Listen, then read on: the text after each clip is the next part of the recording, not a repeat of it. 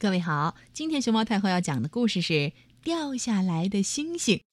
关注微信公众号和荔枝电台“熊猫太后摆故事”，都可以收听到熊猫太后讲的故事。太阳下山了，大白猪叔叔一家坐在圆桌旁，美美的吃着晚饭。忽然，天空中轰隆隆响起了一阵雷声。这时，小白猪惊慌的喊了起来：“爸爸，你看这是什么呀？”大白猪叔叔听到儿子的喊叫，奔到窗前，只见一颗耀眼的星星，咻，像闪电一样，飞快的坠落下来。轰！大家只觉得房子晃了几晃。大白猪叔叔一家赶紧奔了出去。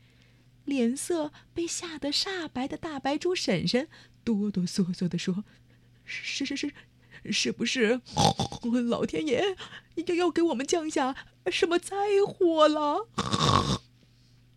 大白猪叔叔笑着对妻子说：“哦，这种从天上掉下来的星星啊，叫流星。”大白猪婶婶将信将疑地问：“星星星？”怎么会随便掉下来呢？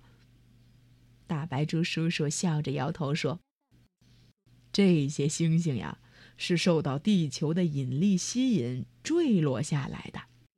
这落到地面上的星星，就叫做陨石了。”哦，原来如此。这下小白猪心里没有那么惊慌了。